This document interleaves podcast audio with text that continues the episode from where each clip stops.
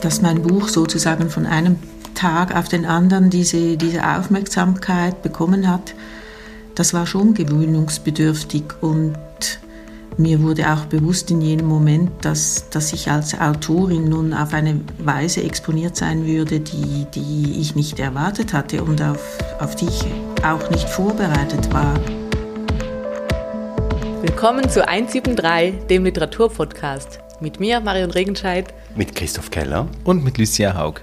Wir sprechen heute über das Buch auf der Shortlist des Schweizer Buchpreises, dem wir bisher noch keine Folge gewidmet haben. Und das ist Veronika Sutters Größer als du mit dem Untertitel Geschichten. Man kann wohl auch sagen, es ist jenes Buch, das neben Duarte am meisten überrascht hat mit seiner Nomination. Es ist ein Erstling. Es ist der Erstling einer nicht jungen Autorin und ja, ich glaube, da hören die Parallelen dann auch schon ziemlich bald auf. Ja doch, man könnte sagen, eine Parallele gibt es noch. Das Buch hat trotz der Nomination nicht wirklich eine große Öffentlichkeit bekommen. Und warum das so sein könnte, das besprechen wir vielleicht später noch.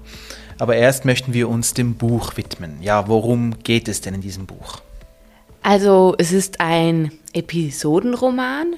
Es kommen viele einzelne Geschichten vor, insgesamt 15. Und wir folgen mehreren Figuren auf ihren Wegen.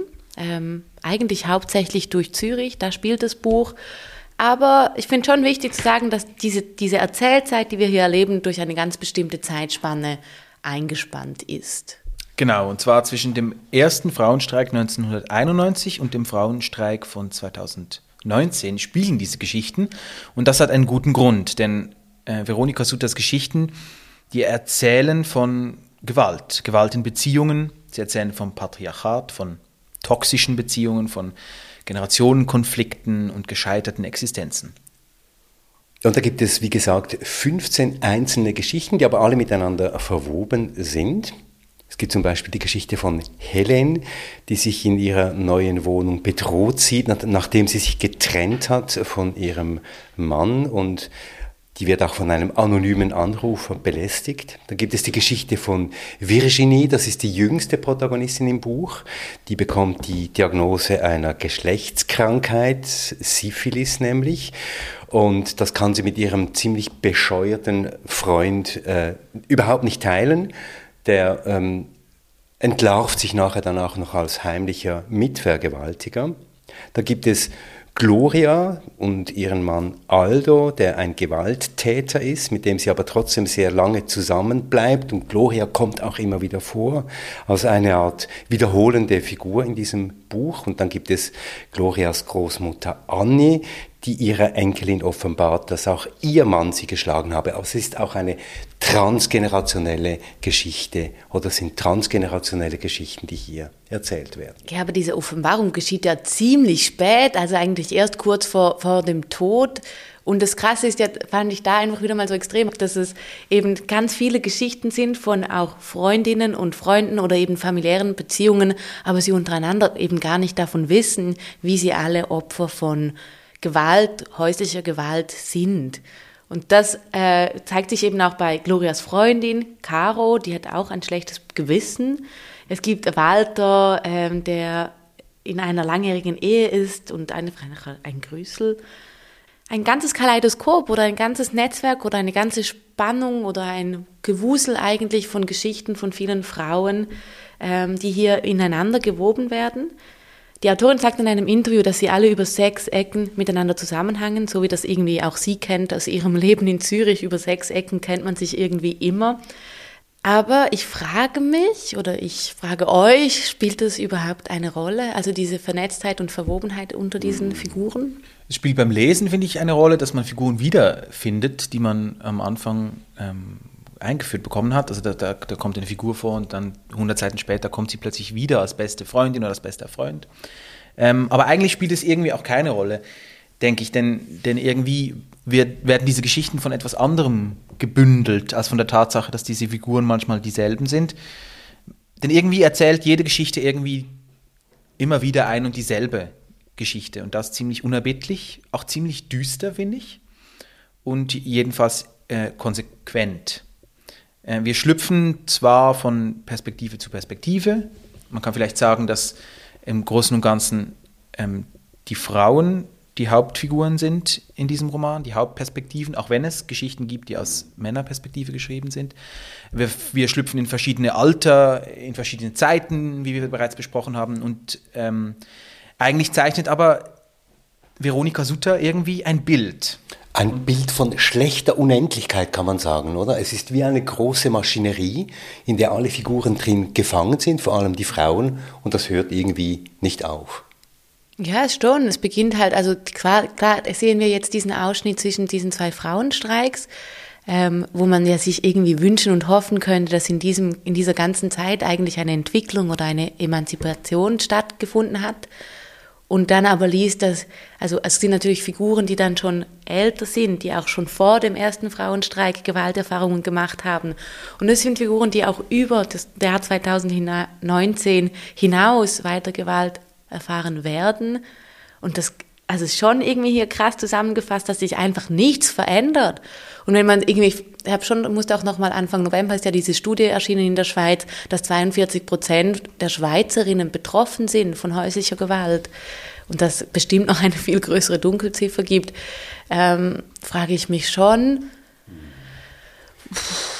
Das spielt in einem Land, in dem ähm, Richter, wie jetzt kürzlich, dass äh, ein Gerichtspräsident in Olten sagen kann, ja, es sei hier in diesem Kriminalfall eine relativ milde Vergewaltigung vorgelegen. Also diese Schweiz, diese real existierende Schweiz ist gewissermaßen die Folie, vor dem äh, vor der diese Geschichte spielen. Und ich würde vorschlagen, einverstanden, dass wir jetzt mal ganz kurz reinhören, wie das denn tönt, wenn Veronika Sutter liest, und zwar exklusiv hier für uns für 173.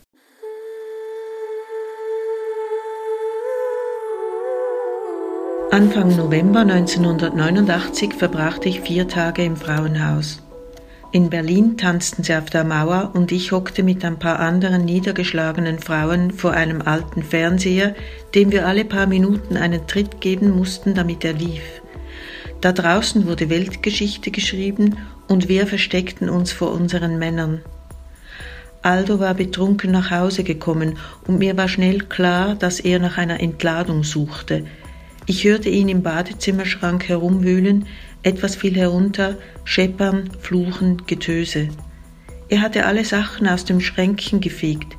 Ich sehe ihn dastehen, schnaubend inmitten von Fläschchen, Tuben und Dosen. Seine gepresste Stimme, dieses Mal würde er mich nicht schonen. Ich lief ohne Jacke auf die Straße hinaus und zur Telefonkabine am Hottinger Platz.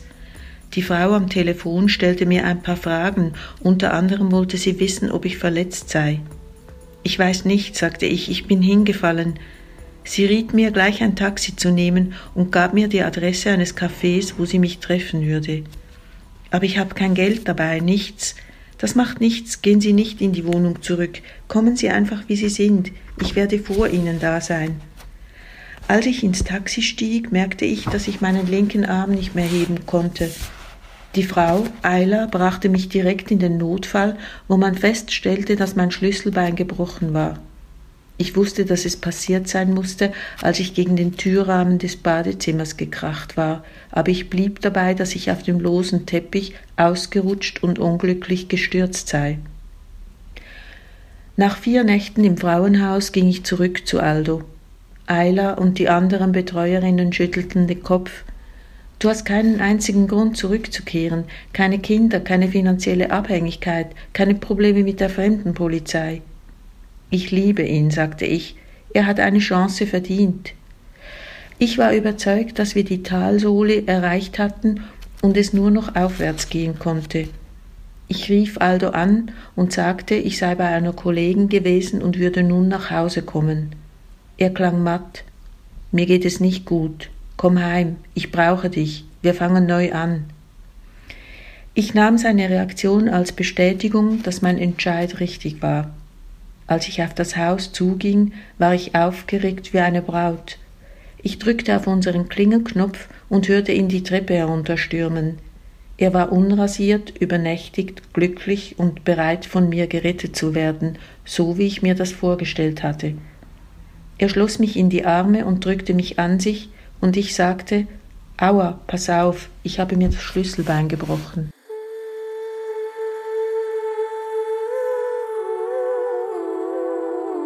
Über die Form und über die Sprache sprechen wir vielleicht später noch, aber zuerst mal die Frage, die wir uns hier immer stellen, gegenseitig, wie ging es euch beim Lesen?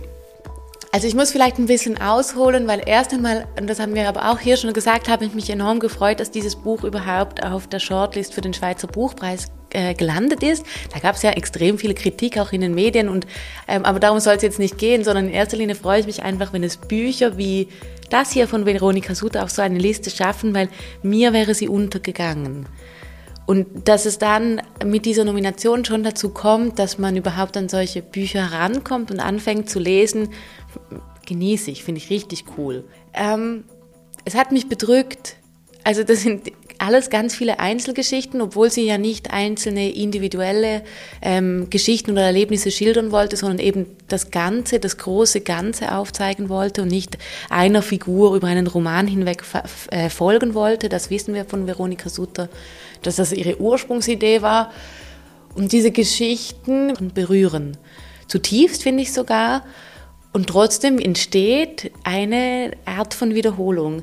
Und das ist auch hart. Also einfach immer und immer wieder diese schlimmen Geschichten lesen zu müssen über diese Figuren, die sich innerhalb von ihren, von ihren traumatisierenden Erfahrungen versuchen zu wehren, so gut es irgendwie geht. Und natürlich könnte man dann von außen kommen und sich wünschen, dass diese Frauenfiguren aktiver sind oder sich mehr getrauen würden. Aber ich glaube, es ist sehr stimmig geschrieben, dass es, und ich verstehe das, dass es innerhalb von diesen vier Wänden, wo sie eigentlich leben, so reagieren müssen. Äh, aber es war keine leichte Lektüre. Der erste Satz des Buches heißt, nachdem ich mich von Remo getrennt hatte, war ich keineswegs befreit. Und ich glaube, das ist so das Leitmotiv durch dieses ganze Buch. Und ich habe das auch so gelesen wie du, äh, Marion, eigentlich mit zunehmendem, zunehmender Bedrücktheit, weil sich hier tatsächlich diese Frauenfiguren immer wieder zwar ein Stück weit aus Beziehungen heraus begeben, aber sich nie wirklich befreien. Es gibt hier keinen wirklichen Moment, in dem sich eine dieser Figuren, sei es nun Gloria, Virginie oder Caro, tatsächlich in einem großen Akt aus diesem Strukturen, aus dieser männlichen, toxischen Gewaltstruktur, in der sie gefangen sind, heraus befreien. Und das fand ich wirklich einerseits beeindruckend, wie das Veronika Sutter hier schildert, wie in dieser real existierenden, immer noch männlich dominierten Schweiz, trotz Frauenstreik, trotz all der Diskussionen, es immer wieder zu diesen immer wieder ähnlichen Gewalt- und Unterdrückungssituationen kommt. Am Ende kann man sagen, in der allerletzten Geschichte, ohne das jetzt verraten zu wollen, gibt es dann doch so etwas wie einen Befreiungsschlag, aber es ist bezeichnend, dass die Protagonistin, die diesen Befreiungsschlag versucht, dann doch auch wieder von schlechtem Gewissen geplagt ist, wie irgendwie alle Figuren auch immer wieder, wenn sie sich bewegen, doch wieder so etwas wie Scham oder schlechtes Gewissen empfinden, dass sie das gemacht haben. Ja, aber das sind eben diese Abhängigkeitsverhältnisse, das geht nicht anders. Aber Lucia, wie ging es denn dir? Ja, ich schließe mich dem an, also dem Leseerlebnis des Bedrücktseins, ähm, der sich aber auch an vieles erinnert fühlen aus Erzählungen von anderen Menschen, aus Dingen, die man selbst mitbekommen hat. Also das ist wirklich, da finde ich, erzählt jemand schon, traut sich jemand extrem aus dem Leben zu erzählen. Und das finde ich echt irgendwie nicht selbstverständlich. Ähm, und gleichzeitig finde ich eben auch stark, dass sie sich irgendwie, dass sie es schafft, zum Beispiel jetzt eben diese politische Ebene, wie jetzt diese Frauenstreiks oder politische Kämpfe, realpolitische Kämpfe, dass die irgendwie nicht in das Leben eindringen. Also die, die sind gar nicht Teil des, der, dieser Geschichten. Das ist zwar, kommt zwar zwei, dreimal vor, damit man begreift, das sind diese, ähm, sind jetzt diese 30 Jahre, die da vergangen sind, fast 30 Jahre. Und gleichzeitig hat es, spielt es keine Rolle. Und das finde ich sehr eindrücklich, ähm, finde ich sehr eindrücklich aufgefächert. Keiner dieser Männer, die hier im Buch vorkommen, fühlt sich durch die politischen Ereignisse irgendwie auch nur am Rand irgendwo in die Pflicht genommen, sondern Diese Frauenstreiks 1991 und 2019, die werden hier gewissermaßen so wie eine Art folkloristische Veranstaltung bisschen wahrgenommen. So, es ist nicht bis in die realen Beziehungen dieser Männer hineingekommen und auch in keiner Art und Weise in ihr Weltbild hinein. Schlimmer noch, sie zeigt ja sogar auf, dass Typen wie dieser Walter, der selber ein Täter ist, dann fürs Fernsehen an einem Frauenstreik interviewt wird und sich positiv und befürwortend für diese Frauen ausspricht. Also das ist irgendwie so absurd und beides dann wieder. Also einerseits, dass einfach immer noch viel lieber Männer befragt werden als Frauen an einem Frauenstreik oder dass es doch noch wichtig ist, was ein Mann dazu zu sagen hat. Ähm, aber das umgekehrt ja nie wichtig ist, was vielleicht noch eine Frau dazu zu sagen hätte. Und diese Absurdität finde ich schon, also zeigt sie wahnsinnig gut auf.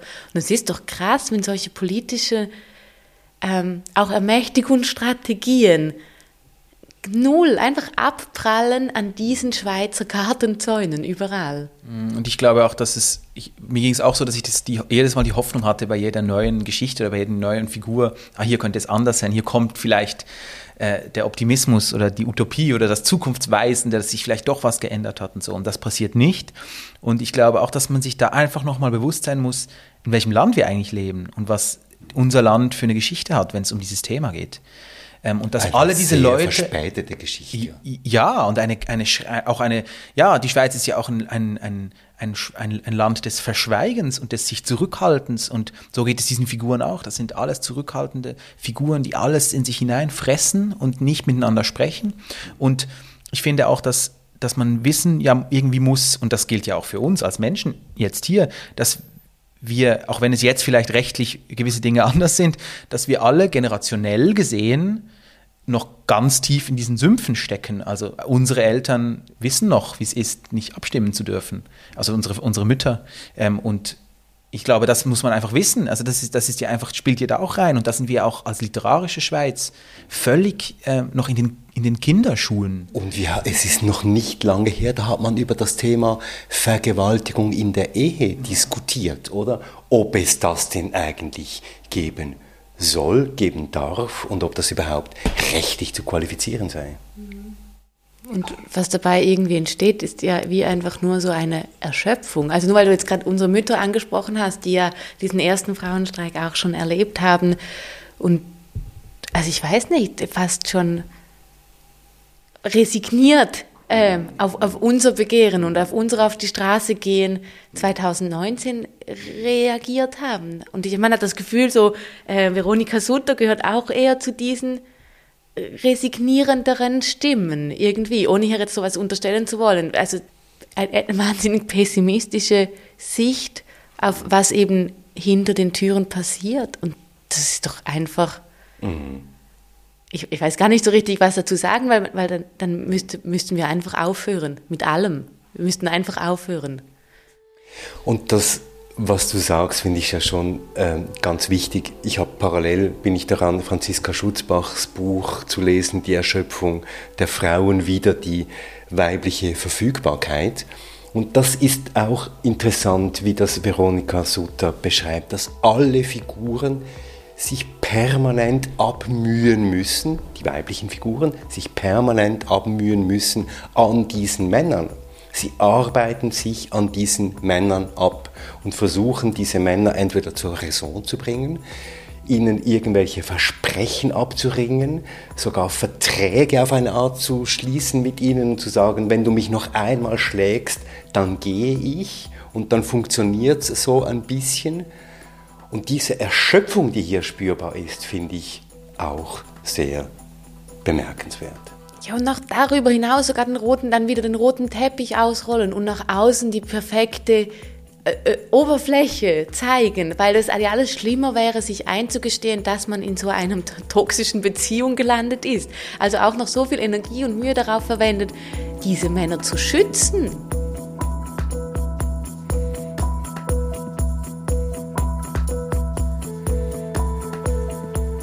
Du hast es angesprochen, Marion. Ähm, Veronika Sutter hat da ähm, eine gewisse Übersicht äh, historisch gesehen, denn sie hat an den ersten Frauenstreiks ähm, mitorganisiert. Äh, da können wir vielleicht gleich den Bogen schlagen, ein bisschen etwas über ihr Leben erzählen. Sie ist 1958 geboren und im Sieltal aufgewachsen. Sie hat in verschiedenen Berufen gearbeitet, äh, nämlich als Buchhändlerin, als Journalistin, als Kulturveranstalterin und mittlerweile ist sie Kommunikationsverantwortliche in einer Institution äh, für Menschen mit Behinderung. Sie war, wie gesagt, an der Organisation des ersten Frauenstreiks beteiligt und hat sich danach im Nachgang viele Jahre gegen Gewalt an Frauen engagiert, zum Beispiel für Amnesty International oder im Vorstand der Stiftung Frauenhaus Zürich. Sie lebt auch in Zürich und diese Biografie sagt ja irgendwie auch etwas da über, diese, über dieses Wissen aus, einfach so lange schon ähm, ein, eine Problematik, eine, ein, ein, ein Phänomen beobachtend und begreifend. Oh ja, und ich glaube auch diese Geschichten eben gehört hat. Es ist kein Roman, also, sondern das sind Geschichten.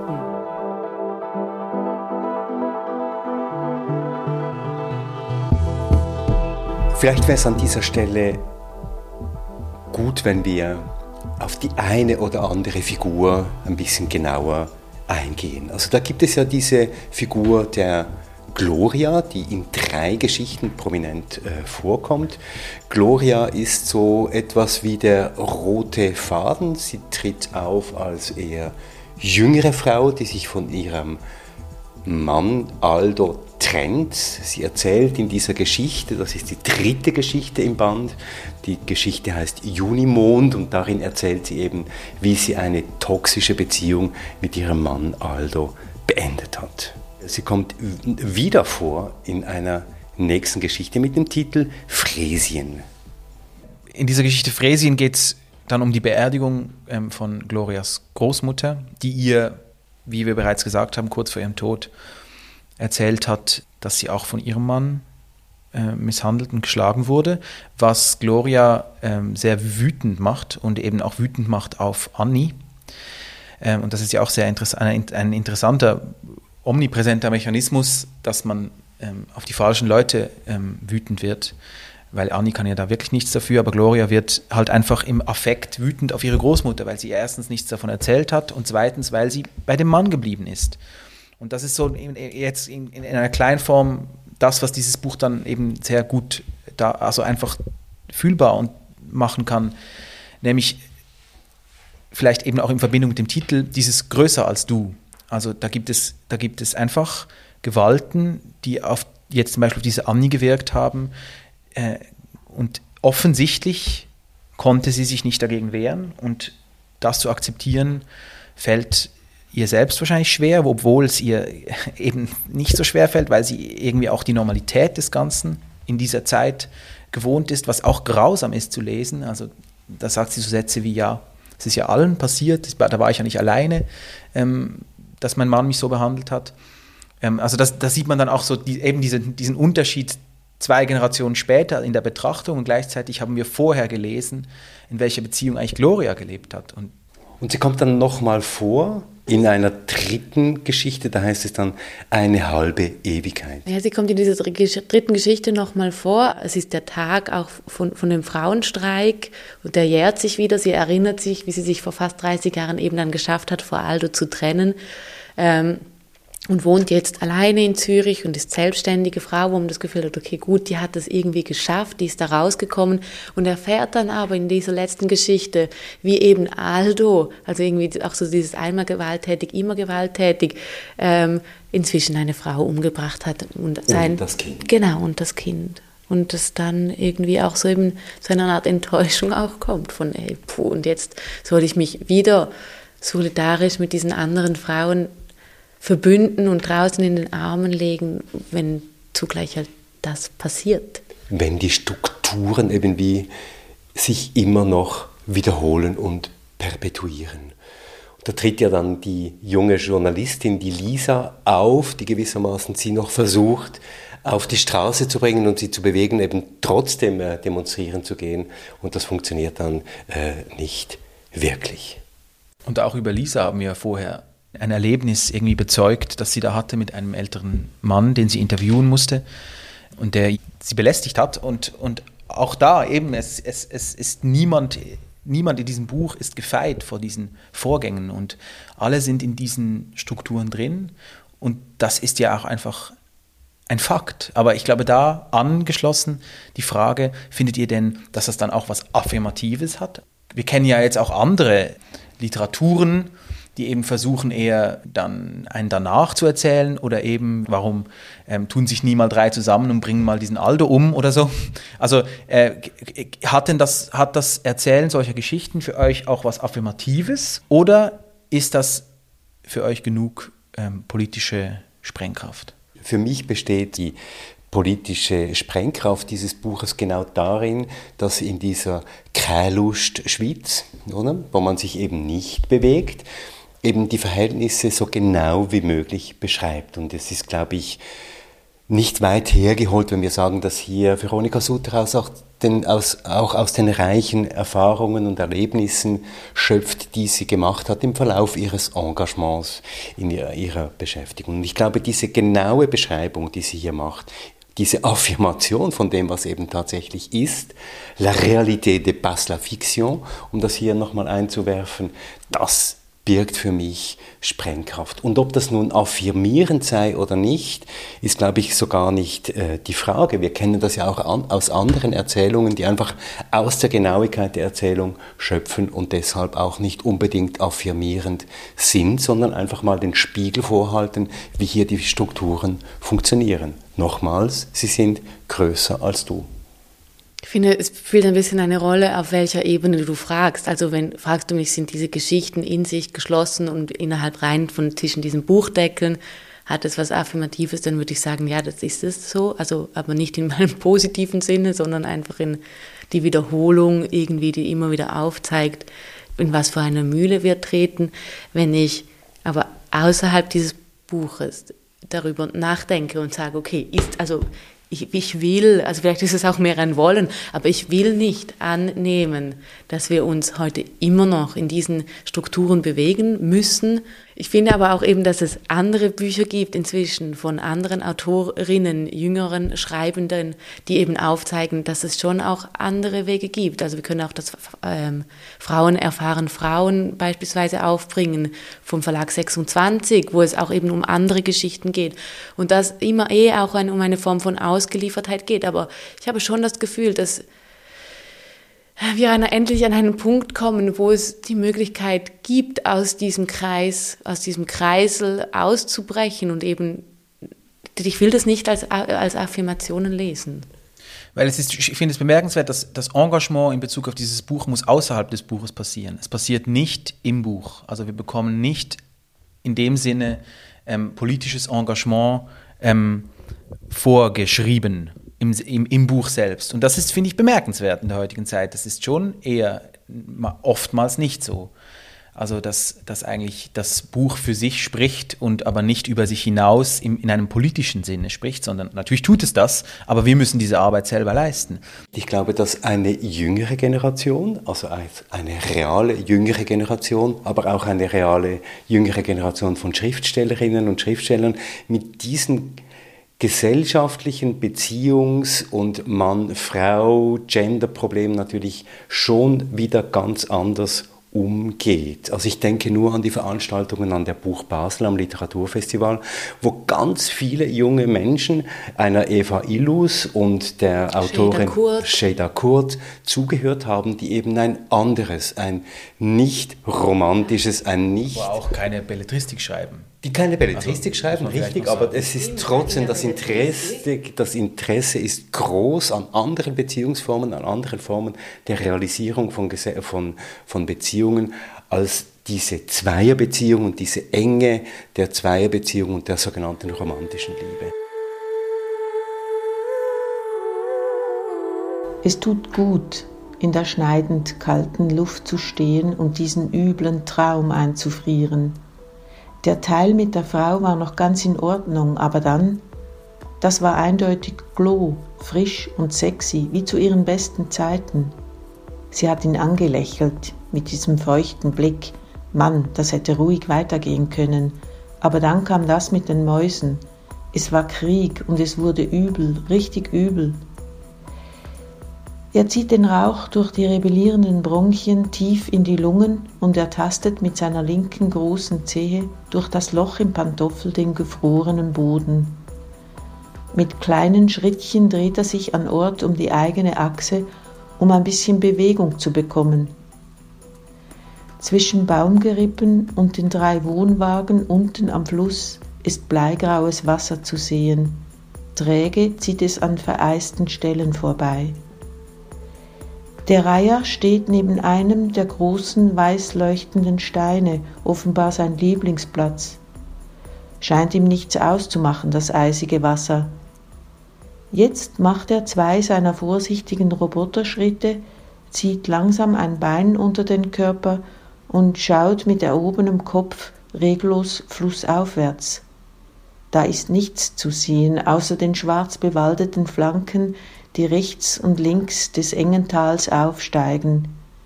Nicht wirklich das Ganze, aber der Reiher und er mögen das trübe Flusstal, es ist ihr Zuhause. Von der Straße, die am gegenüberliegenden Ufer entlang führt, ist das Rauschen vorbeifahrender Autos zu hören. Ab und zu knackt ein Zweig, der versucht, sich aus der Eisumklammerung zu befreien, sonst nichts.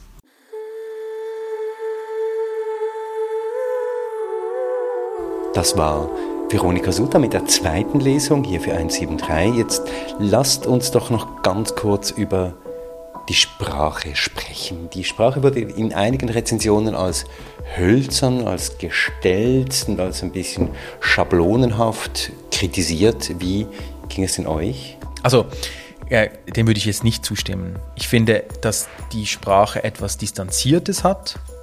Ähm, sie nimmt eine große Distanz ein und das finde ich verständlich und konsequent, weil es auch bei diesen Themen ja auch immer wieder um Distanz geht und auch Distanznahme zu diesen Ereignissen die äh, das ganze Leben prägen und gleichzeitig ja oft auch distanziert wahrgenommen werden. Jetzt, sie sind etwas einheitlich, also man merkt schon die Sprache über die verschiedenen Geschichten hinweg, dass das die irgendwie die gleiche ist. Und das ist dann, wenn man plötzlich eine Ich-Perspektive hat und dann eine unpersönliche Erzählerin oder einen unpersönlichen Erzähler, ähm, fällt einem dann so ein bisschen auf. Oder es fällt, eben, fällt einem eben vielleicht nicht auf, aber man verliert so ein bisschen die Orientierung, weil man hat nicht so Stimmen, sondern es, man muss sich dann so ziemlich ähm, aktiv darum bemühen, zu, herauszufinden, wer ist jetzt mit wem verheiratet und wie ist das schon wieder genau, weil irgendwie alles gleich daher, also nicht gleich, aber einfach ähnlich daherkommt und dann trotzdem einmal ist es nicht Perspektive, einmal äh, unpersönlich und einmal ist es jemand,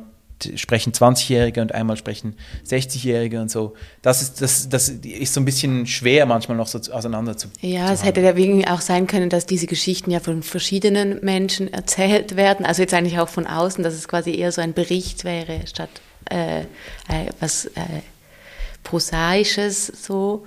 Und ich finde schon, was du sagst. Also ich würde jetzt auch nicht sagen, dass die Sprache hölzern ist, aber diese diese Mehrperspektivität, die hier aufgezeigt wird, auf sprachlicher Ebene nicht ganz immer, also wie, wie, du sagst, also nicht jede Figur hat ihre eigene Stimme oder ihre eigene Perspektive. Aber ist es denn nicht auch ein bisschen so, dass die Sprache auch ihrer Funktion folgt, in dem Sinn, dass eigentlich diese Geschichten wie auch die Personen ja immer auf ein bestimmtes Ziel zulaufen?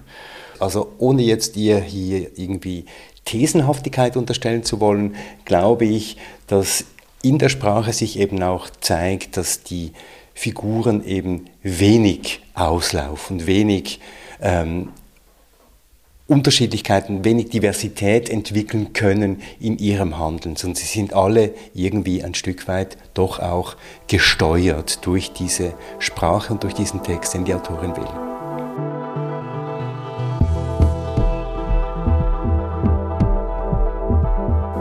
Also ich möchte noch einmal quasi zusammenfassend auf einen Aspekt ähm, zu sprechen kommen, auch im Zusammenhang mit äh, der letzten Folge über Thomas Duartes, was der Fall ist. Äh, und zwar äh, zum einen, dass wir über Debüts sprechen, Debü Debüts von Menschen, die jetzt nicht in dem Sinne die jüngsten Menschen sind. Wir haben schon die Jury gelobt dafür, aber irgendwie macht die Öffentlichkeit dabei nicht wirklich mit. Sowohl Thomas Duartes Buch wie auch Veronika Sutters Buch wurden, finde ich, ziemlich äh, rücksichtslos behandelt. Also sie wurden nicht wirklich besprochen. Es gab so bei beiden so ein Interview irgendwie bei Tamedia. Aber es gab wenige Rezensionen und wenn es das gab, was, wurde so mit einem Handwisch irgendwie äh, ab, abgetan. Ähm, und ich habe mal, mir hat mal eine Schweizer Schriftstellerin, habe mal gesagt, dass es im Leben einer Schriftstellerin oder eines Schriftstellers ähm, ein Problem gibt, und zwar die, die Zeit zwischen dem 40. Lebensjahr und dem 60. Lebensjahr. Also zwischen 40 und 20 und 40 ist man ein Newcomer in und interessant, weil man neu und irgendwie radikal ist. Und dann ab 60 ist man dann weise. Und dazwischen klafft ein Loch, obwohl es das die Zeit ist, wo man, äh, wo man am meisten auf Einkommen auch äh, angewiesen ist. Und irgendwie finde ich, ist das diesen beiden jetzt ein bisschen passiert. Und ich, ich finde es in dem Sinne ungerecht, dass wir kein Bewusstsein haben für Leute, die vielleicht mit 50, 60 ihr erstes Buch schreiben oder aber ähm, die dann mit 35 irgendwie dann in der Versenkung verschwinden und, und verkanonisiert wurden. Ich finde den Aspekt total wichtig und ich glaube, was du jetzt aufgreifst, äh, Lucien, das geht wirklich, glaube ich, auch über diese beiden Bücher hinaus. Ich habe auch zu Veronika Sutter ein paar wirklich flapsige, unsorgfältige Rezensionen gelesen wo man einfach dieses Buch ein bisschen zusammengefasst hat, ein paar Figuren erwähnt hat, ein bisschen vom Klappentext abgeschrieben hat, aber die Auseinandersetzung mit diesem Buch, wie auch mit anderen Büchern, findet tatsächlich nicht mehr statt. Christine Richard hat kürzlich äh, darauf nochmal hingewiesen und hat gesagt, die große Krise, in der wir stecken, ist äh, die Literaturkritik und ich glaube, darüber sollten wir unbedingt in einer der nächsten Folgen mal sprechen. Das würde ich gerne machen, mit euch über Literaturkritik sprechen. Ähm aber trotzdem noch kurz auf die Frage, die ich jetzt schon auch aufgeworfen hast, Lise, aus äh, Veranstalterinnen-Sicht. Und da gibt es diesen Gap auch. Und es ist tatsächlich so, dass wie man das vermarktet oder wie man das an Menschen bringt oder was eben Publikum zieht, sind natürlich bekannte Namen, wie immer. Und bei diesen Newcomerinnen ist es dann so, dass es tatsächlich so ist, dass man so diese Debüt Runde von jungen Autorinnen und die jungen Wilden und die neue Stimme und so noch hineinpacken kann und da so eine Art Marketing-Schiene oder Trommeln schlagen kann, die wiederum Publikum anreißt, weil man sagt, das Neue, hier hören Sie das Neue, die neue Stimmen und so. Und eben diese etwas älteren DebütantInnen, irgendwie zwischen Tisch und Bänke fallen und aber später wieder, egal ob sie dann schon viele Werke geschrieben haben oder nicht, als die weisen, älteren, viel erfahrenen Stimmen wieder auf die Bühne geholt werden. Und da muss aber natürlich auch aus Veranstalterinnenperspektive Arbeit geleistet werden. Ähm, aber es muss auch auf Konsumentinnenseite von Literatur ähm, Arbeit geleistet werden. Auch die Bereitschaft, sich auf solche Bücher wie jetzt von Veronika Sutter einzulassen, ein Debüt äh, von einer Autorin, die Jahrgang 1958 hat. Und das braucht natürlich auch eine andere Einstellung der Leserinnen und Leser.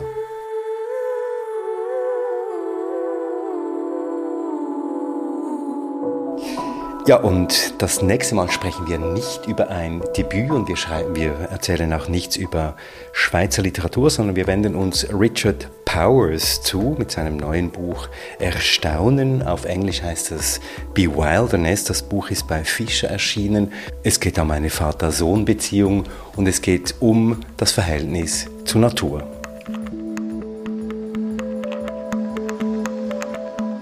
Das war 173, der Literaturpodcast, die Episode 21 mit Lucia Haug, mit Marion Regenscheid und mit Christoph Keller. 173, das ist der Literaturpodcast, bei dem wir in jeder Folge eines unserer vollgekritzelten Bücher verlosen. Heute ist es Größer als du von Veronika Sutter und schreibt einfach eine Mail an mail.173.ch. Und wir freuen uns wie immer über Feedback. Wie fandet ihr die Folge und das Buch? 173, der Literaturpodcast. Zu hören auf Apple Podcasts, auf Spotify, auf 173.ch und, und auf podcastlab.ch. Was? Was?